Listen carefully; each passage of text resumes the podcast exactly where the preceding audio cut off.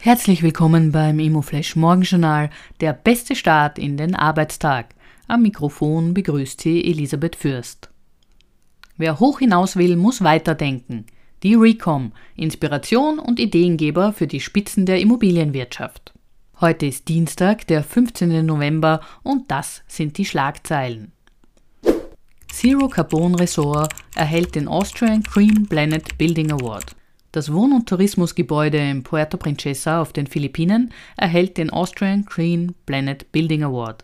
Der Award vom Bundesministerium für Klimaschutz, Umwelt, Mobilität, Innovation und Technologie und der Außenwirtschaft Austria zeichnet damit im Ausland erbrachte herausragende Leistungen österreichischer Planer und Bauunternehmen im Bereich nachhaltig Bauen aus.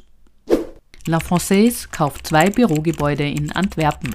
La Française Real Estate Managers hat im Namen eines kollektiven Immobilieninvestment-Vehikels von Course Development 100% der Aktien von Rokai NV und damit die zwei benachbarten Bürogebäude Seahive und Archimedes im Zentrum von Antwerpen gekauft.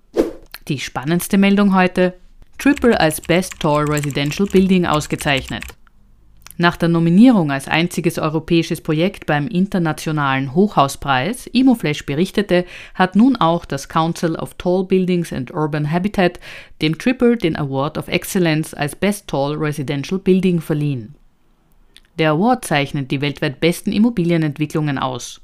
Das Hochhausensemble von Soravia und Are nutzt für Heizung und Kühlung über ein mit Windkraft betriebenes Flusswasserwerk Wasser aus dem Donaukanal.